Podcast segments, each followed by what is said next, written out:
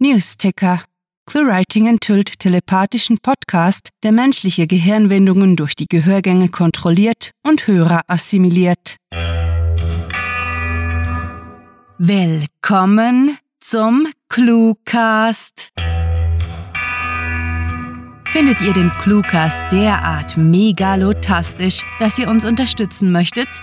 Wenn ihr mögt, könnt ihr gerne auf Patreon vorbeischauen, wo tolle Belohnungen auf euch warten.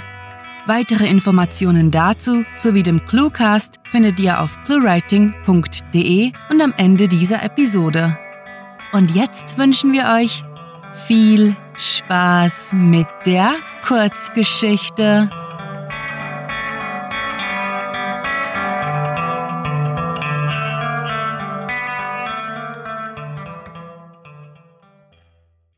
Der unsterbliche Klappstuhl.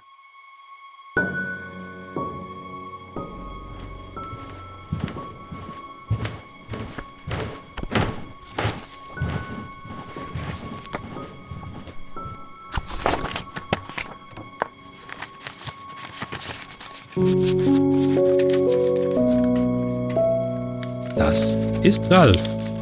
Ihr könnt Ralf nicht sehen, weil die kurze Geschichte seines Lebens bislang weder verfilmt noch als Comic verlegt worden ist. Aber das ist egal. Ralf legt kein besonderes Augenmerk auf sein Äußeres, also sollten wir das ebenso wenig tun. Als kleiner Junge wollte Ralf Astronaut werden. Astronaut und Lamazüchter, denn Ralf mochte die Sterne und Lamas. Astronomie fesselt ihn übrigens bis heute, anders als Lamas. Seit ihm bei einem Zoobesuch eines dieser wolligen Ungetüme auf Sandwich gespuckt hat, betrachtet er sie mit Argwohn, und zwar stets aus Distanz. Das ist keine gute Einstellung für einen Lamazüchter.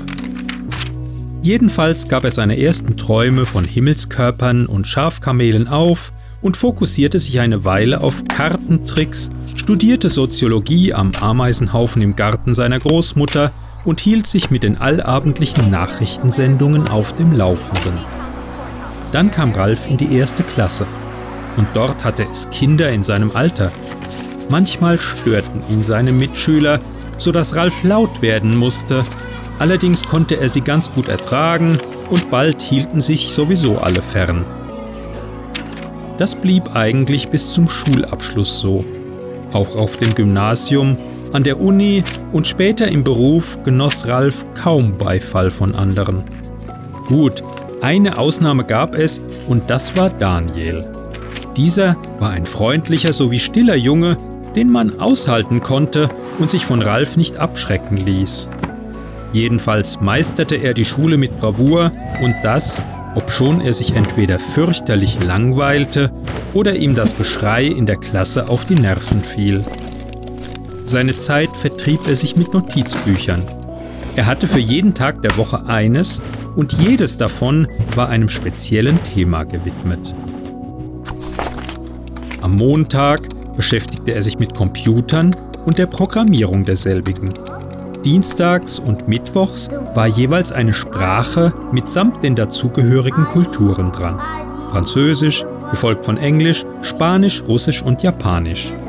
Donnerstags hielt er wichtige Hinweise zum menschlichen Verhalten, die er in Psychologiebüchern entdeckt hatte, fest, die er am Freitag mit den Aufzeichnungen aus seinem Biologie-Notizheft verglich. Seine Eltern bestanden darauf, den Samstag für etwas Normales zu reservieren. Und obwohl Ralf unsicher war, was sie damit meinten, notierte er minutiös Spielzüge der regionalen Baseballmannschaft. Der Sonntag war jedoch sein liebster Tag, der Mathematiktag. Wäre es nach Ralf gegangen, hätte es ausschließlich Mathematiktage gegeben, nur leider hatte er jederzeit sechs andere Notizhefte, welche seine Woche klar strukturierten. Besonders hatten es ihm ungelöste Probleme angetan, von den Hilbertschen über die Millennium bis hin zu den Smail-Problemen. Sie alle bereiteten Ralf so viel Freude, dass er den Samstag mit seinen öde gewordenen Baseball-Statistiken immer mehr zu hassen begann. Ihr hört, unser Ralf hat sich von einem eher seltsamen Kind zu einem ebenso kuriosen Erwachsenen gemausert. Bis hierhin erklärt unsere Geschichte zumindest, woher die 1148 Notizhefte kommen, die vor ihm auf neun Stapel sortiert liegen. Sie repräsentieren 22 Jahre pedantisches Lernen und beinhalten jedes Fitzelchen Wissen, das Ralf sich angeeignet hat. Die Antwort, an der ihm so gelegen ist, wird also bestimmt irgendwo auf den eng beschriebenen Seiten zu finden sein. Exakt drei Wochen, vier Tage, elf Stunden und 42 Minuten sitzt er nun schon inmitten seiner Aufzeichnungen, sucht mal gelassen, mal frenetisch nach dem Puzzleteil, dem Schlüssel zu seinem Kindheitstraum.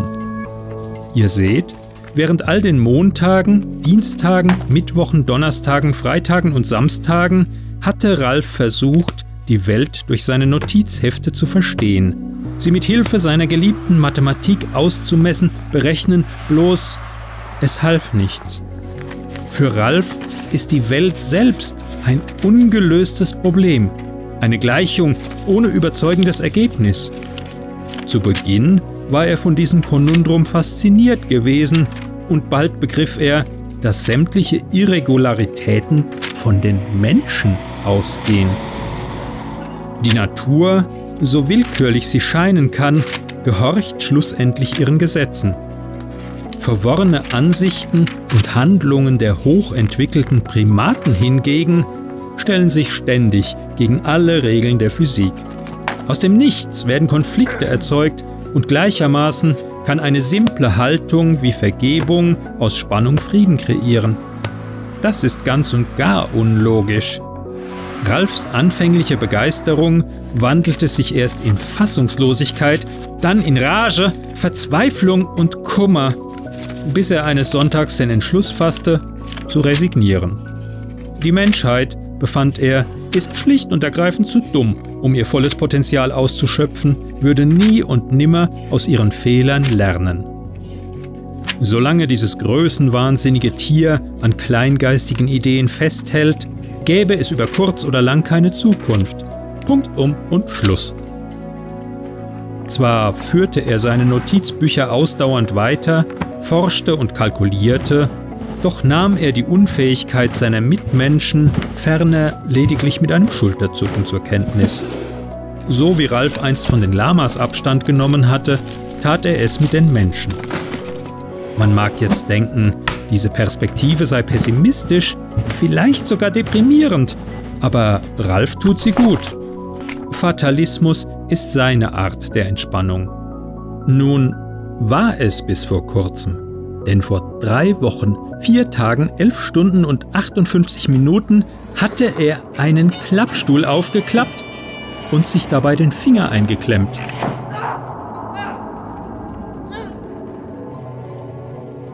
Bitte lasst euch von Ralfs grimmiger Miene keinesfalls täuschen. So schaut er meistens drein, kurz bevor er einen Durchbruch erzielt, und alles hat mit dem Klappstuhl angefangen. Das Ding ist uralt und wie es eben ist mit alten Dingen, hat sich Rost und Schmutz in den Scharnieren gesammelt. Gewiss könnte Ralf die beweglichen Teile schmieren, freilich wäre das nur eine vorübergehende Lösung. Nein, dieser Klappstuhl war nicht für die Ewigkeit gemacht. Er tüftelte ein wenig herum, kritzelte Skizzen in sein Heftchen, kam dann aber zum Schluss, dass keine Modifikation den bestehenden Klappstuhl würde retten können.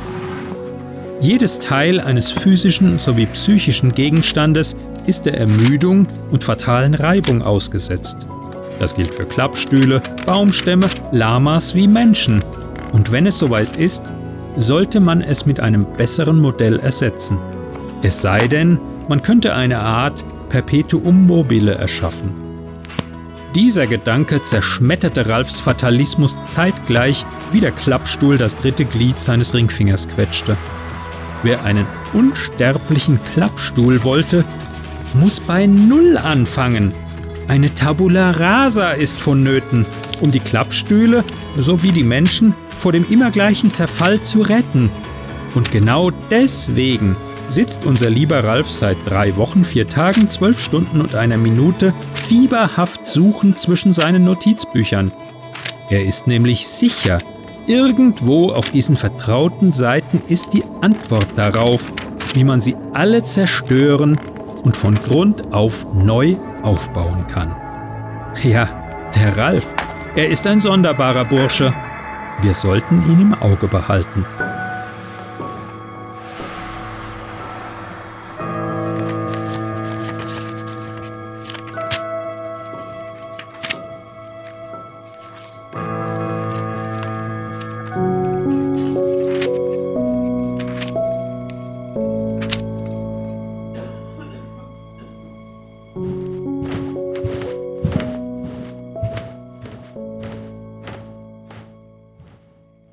Das war Der unsterbliche Klappstuhl, geschrieben von Rahel.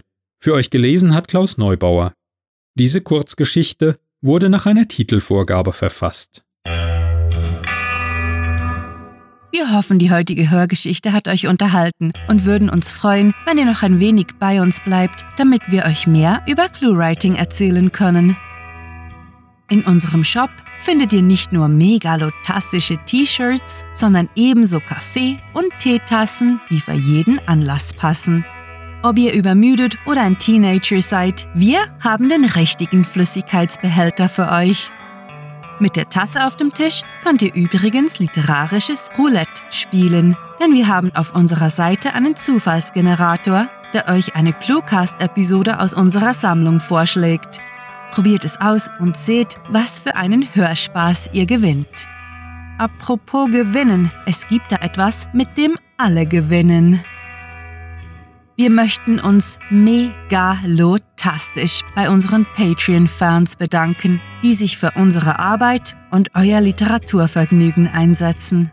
Möchtet ihr hier namentlich verewigt oder als Gastautor eingeladen werden?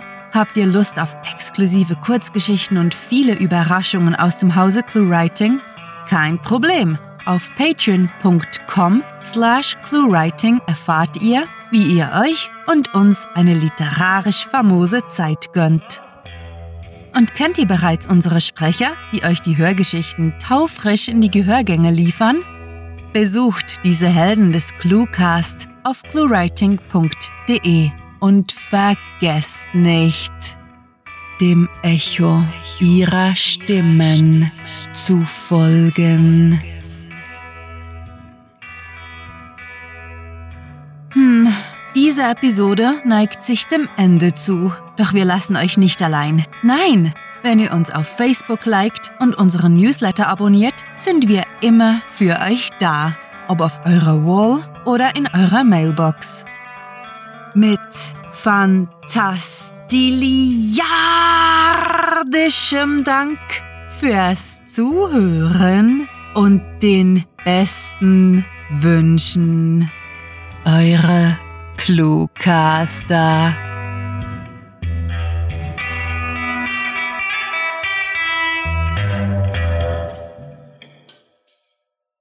Eine gut geworfene Kokosnuss sagt mehr als tausend Worte. Der Cluecast ist eine Produktion der Literaturplattform ClueWriting. Für Feedback, Anregungen, Literatur und weitere Informationen begrüßen wir euch jederzeit auf www.cluewriting.de. Grandiotastischen Dank.